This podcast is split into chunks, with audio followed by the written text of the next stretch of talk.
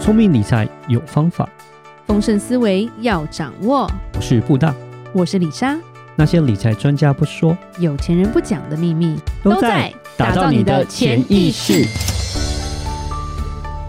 打造你的潜意识，告诉理财专家不说那些事。大家好，我是主持人布大，我是布大人生与职场的好搭档李莎。布大，是我们这一集还是找到了我们的来宾，，对对对，雨果先生。是，的， 对，本名不能说，没有那么严重，没有啦，。乱讲的。对，雨果其实我们上一集其实聊得很开心啊，对对对对就是对聊不完， 嗯，所以我们就赶快进入状况。我们欢迎雨果。 嗨，大家听众朋友，大家好，我是雨果。对，雨果，你答应我们要跟我们讲四种不同类型的投资人，对，对，没你问可以题。帮我们介绍一下。对欠了很久，是我这，对，我就延续一下嗯对上，欠欠了要还。对对上一集的话题了。对我，你上一集的话题基本上有介绍一下几个可以买的 ETF 嘛，对对，像是你有讲到大盘的 ETF 啦，嗯对不对？还有类大盘的 ETF 嘛，对不嗯对？然后再一个是高股息的 ETF 嘛，对。然后其实我在书上有看到，就是说你有写说，其实你把它归类成投资有这种四种不同类型的，嗯，一种是就是专门买大盘的，对，对就是可能就是所谓成长型的，呃，对然后另外一个是想要挑选绩效更好一点的，嗯，对，就是类大盘的类似这种，对，然后再来是有一种人是所谓的大盘又加上配息的，嗯，对，然后最后一种是完全是配息的，这样。对那你可不可以对这四种投资人稍微呃再跟我们解释一下他们的状况，然后还有就是你自己是怎么样子的人呢？ 呃，我会分这四种类型啊，主要原因是起源于最近这几年，其实有很多人在争执零零五零比较好还是零零五六比较好，没错，没那错，各种说法都有。我觉得，因为我在上一集有提过，这个要存 ETF，基本上只要产业够分散就可以，在它的选股逻辑只要合理，我觉得都 OK。嗯没有说哪一档一定比较好，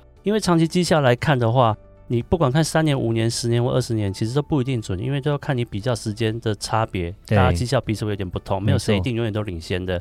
那有的人会觉得我是忠实的指数化投资者，我一定只买大盘，所以他只接受零零五零，其他都不行，其他都不是好标的。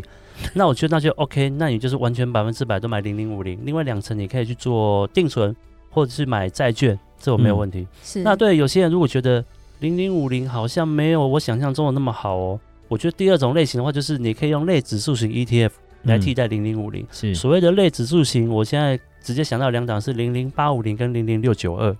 那我在书上有列的比较多档，其他的这两档是成立时间稍微比较久一点，呃，零零六九二成立比较久一点啦，他们就是比较属于跟 ESG 相关的。嗯那如果你去比它绩效表现的话，前几天刚好查了一下，过去八年定期定额的投资绩效零零六九二比零零五零高，嗯但这不代表它未来也会比较高。我只能说它只是一个某个区间，呃零零六九二比零零五零高，不代表零零五零永远都是比较好的那一个。所以我觉得投资人应该要有这个清楚的概念。那接下来，如果你对于这种指数型大盘波动很大，你会担心的人，很多人还是觉得，我觉得领到配息比较安心。他只想要买高股息 ETF 可不可以？也可以，但是我又觉得大盘涨得比较多，我又好心动哦，我两个不知道怎么选怎么办？我就都要嘛，对，你就都要 我嘛哦在，选妃子的感觉， 没有人逼你呀、对 啊，你就两档都买就好了。是啊，就包括我刚刚讲的类指数型 ETF 也有不同的啊，嗯零零八五零跟零零六九二，没有人叫你选一档啊，你两嗯档都买就好了。是，对，所以可以怎么配呢？如果你可以接受类指数型的，你就零零八零零六九二两档同时定期定额扣；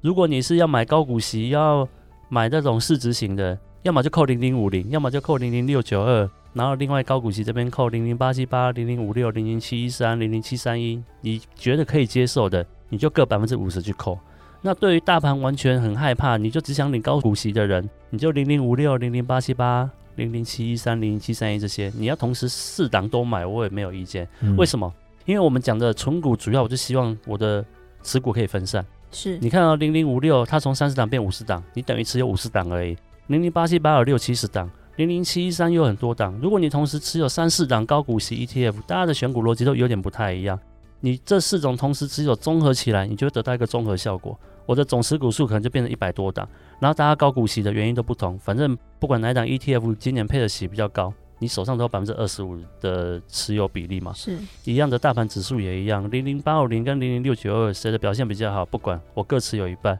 反正谁好我都有。那我觉得你就是取得一个综合的绩效，不会影响你的存股绩效多大表现。我觉得我们存股不用去追求说我一定要选到最好最棒的那一个， 因为它可能某段时间 E 好，但过几年之后它可能又不好了。但如果我连 ETF 都可以把它分散几档去存的话，那我的绩效就平均下来，基本上我差也不会差你太多，我好肯定不会好你多少，对，嗯但是我的机会就是大，对了，真的，其实哦，这种主动投资派其实就会有一个概念，就是说 ETF 里面，就像你刚刚讲一篮子股票嘛，其实嗯这种被动投资的主轴就是说，哎，可以分散风险，都有嘛。对，但是主动投资就是说，那一篮子里面就是有一些不好的公司嘛，我就是可以把它给挑掉嘛。我挑掉以后，我就会变得绩效可以大过大盘，所以大家都是一直在努力的寻找说哪一些是我不要的，然后我就只是挑我要的这样子，那我就觉得我可以赢过大盘，就后面其实发现蛮多人都事与愿违的，对吧？对，哇，不知道讲到这个，我就想到前一阵子写一个例子啊，就是有人跟我说，他的概念一模一样，ETF 里面那么多档，那那一些不好的我把它挑掉，我挑里面表现好的就好了。对嗯，我就说，哦，那最近半导体很红嘛，对不对？嗯对，那你觉得半导体最强的是谁？大家直觉就是讲台积电。对好，有人就说买零零五零干嘛？我直接买台积电就好了，对啊都是靠台积电在拉的。对 OK，我就去抓一下它的绩效，台积电的绩效拉出来，然后半导体我们去抓那个有一档 ETF 叫做 SOXX，它是美国的半导体指数的嗯一档 ETF，、它里面有谁呢？也有台积电，也有 Intel，有 AMD，有辉达、对 NVIDIA 什么是的的一堆，全部列出来，你猜一下谁的绩效最好 NVIDIA， ？NVIDIA 跟 AMD，对他们在过去呃，我那时候统计大概是过去五年还是八年吧，涨了好几倍，嗯，然后那个台积电涨一倍。是就连 SOXX 这档 ETF 的绩效对，都比台积电高，嗯所以你跟我说我只要从里面选一档最好的就好了。问题是你知道谁最好吗？嗯，对，你觉得最好的技术最强那一档，不一定是股价涨最长高的最那一高个、啊是。的、最有潜力的 AMD 对一翻身就涨好几倍了，是是所以我觉得，与其在那边挑个股哦，然后你要自己承担那个自己决定的风险，对那我干脆买档 ETF 就好，我绩效未必会比你差。嗯，是是是，就是真的是人算不如天算啊，讲实对话啦，对，就是不要很算， 对，很多时候就这样，就是你都会觉得你挑的是对的，就发现就是哎，真的是事与愿违，常常时候是发生是这样的状 没况。错，所以我们觉得 ETF 的方式就是说，你可以撇掉这样这个人为的因素，对啊，有的时候真的好巧不巧，就刚好哎，你买到就是不好的， 对，对这是很难说，对啊，有很多公司像我们说以前的像是 Nokia，对不对？或是以前的 Motorola，谁知道说它会变成这个样子？没这错，种是没错啊很难好说的。好巧不巧，你买了之后开始 跌。对如果有这种人，我也想认识一下，他买什么我就不买什么。 是是是，哎、那我们再聊一下说我们之前有讲到，就是这是你推荐什么样的 ETF 可以买？那你什么样 ETF 你是觉得是不可以买？不可以买的就是违背我刚刚所讲的原则的。嗯，你的产业要分散。嗯，那产业不分散有什么？比如说前两年很红的、在流行的五 G ETF，台湾嗯也出了两三档。请问一下，最近还有谁在提五 G ETF 吗？消失没了，流行期过就没了。然后在前一阵子还有电动车、自驾车，现在还有人在讲吗？没有，现在大家讲什么 AI，对，每年都有新的流行 的是产业 ETF，元宇宙 E 是 ETF，元宇宙 E 对，元宇宙还有嘛？然后还有啦，半导体啦，台积电很强的时候，前两年也是有半导体 ETF 出来，里面嗯全部都是半导体。嗯，然后如果他还只选台湾的，那真的就那几家，那跟那个市值型其实没差多少，因为是台湾市值大，半导体就那几家，嗯，所以我觉得特定产业的 ETF 不适合存，它可以买，不是不能买。但是你要知道那一个产业到底可以发展多久，它未来前景如何，它持有哪些公司，有些是只买台湾的相关概念股，有的是会去买到国外的公司去，对那这些都是要先做研究的。如果投资人你对某个产业真的是特别有信心的话，这些 ETF 是可以买的。但是如果你真的只是想要专注在你自己的本业跟生活，然后投资就只是一个让你的资产稳定增加的方法的话，就不要去选这种产业型的，因为你还是要每年随时都去看这个产业什么时候不行了。好，这个产业型。然后第二种是单一国家型的，嗯，这个我很推荐大家尽量把你的投资扩散到美国到全世界去。为什么呢？我们买台股的 ETF，我们都在买单一国家叫台湾。对，那台湾我们运气好，台湾的景气发展不错，电子业发展不错，所以你的零零五零可以年化报酬率九帕的绩效，过去二十年来。是那我想一下，我之前写过一篇文章，难道我们的投资绩效要取决于你的国籍吗？如果你嗯今天是乌克兰人，你今天是俄罗斯人呢？如果你今天是希腊人呢？对你只投资自己国家，那你的下场是不是就是跟那个国家的命运一就样是？爱国， 对，那你的钱是很诚实的，你想要过什么样的生活自己决定。那我就认为台湾未来会怎样，我不知道，也许也会一直很好。我们也不可能完全都不买台湾，因为毕竟我们还是生活在这里，我们需要用嗯新台币。是但是我会把部分的资产资金拿去换成美金去投资美国或甚至是全世界。嗯那我在书里面就有提 E 到海外的 ETF 哪些是适合长期存的，概念也是一样。它是分散产业，而且持股更多的。举例来说，美国有一档 ETF 叫做 VTI，它是买下美国大中小甚至微型的企业，它的持股有四千档左右的公司。嗯，你想象一下，台股的零零五零，它已经有代表性了，它不过只有五十档而已。你顶多再加零零五一，变成一百五十档。可是台股的上市贵公司有千档左右，是所以这个其实市占比例还是有一段差距的。或许哪一天台湾出了一档 ETF，它是买下台湾市值前三百大甚至五百大的全市场这样就是更对更广这样，更。广的市场，那这里面其实已经包含所有高股息咯，因为所有对高股息的 ETF 要符合条件的话，基本上市值都已经前三百大以上了是。，所以如果有这档 ETF 的话，我是零零五零的投资人，我马上就丢下零零五零去买这一档。嗯，对，因为我觉得只是台湾目前市场没有。那如果你有办法把你的资金分散到全世界去的话，会相对于比你只投资在台湾还要更安全，机会也更大。嗯，更加的分散风险，对基本上可以这样讲，就是说更加的机会也更多一点啊。对哦对对再补充一下，还有一个是绝对不能买的反向的 ETF。对，啊，是，呃，有零零五零凡一，这个是完全不能存的。投资人很简单，你只要去输入一下代号，去搜寻一下，你就会看它的股价从上市之后就一路跌跌跌跌跌到现在，没有什么上去过。这一档只有什么时候可以买呢？你手上持有零零五零，你觉得股市要跌了，但是我零零舍不得卖，不行，老师说要持续的存股，不可以卖掉，那怎么办？我不看到它这样跌下去，我心里很痛啊。那你就花一点钱去买一下这个零零五零反一，看你赌的对不对。或许真的被你说中，大盘跌了一波下来，你这边可以做一点类似避险的动作。嗯，但是如果大盘不如你所预期的跌下来，那你这笔钱你就是认命，它就亏掉了。它的好处是好过你直接去买期货嗯做避险了，因为是期货有时间价值，它的难度又更高，至少。这个所谓的零零五零反应，它不会被追缴保证金。对，比较简对单一点，但是其实也不是很适合去买这个，因为基本上股市还是所谓的牛长熊短嘛。对对对对对，其实是这样子。那买多了是放不久了，对，啊是没越错来越少。对那啊就是赌一把而已。嗯，哎，那我们之前都在聊比较多是台湾的 ETF，那你自己的海外配置是怎么样子？我就自己的海外配置，我就配置全世界。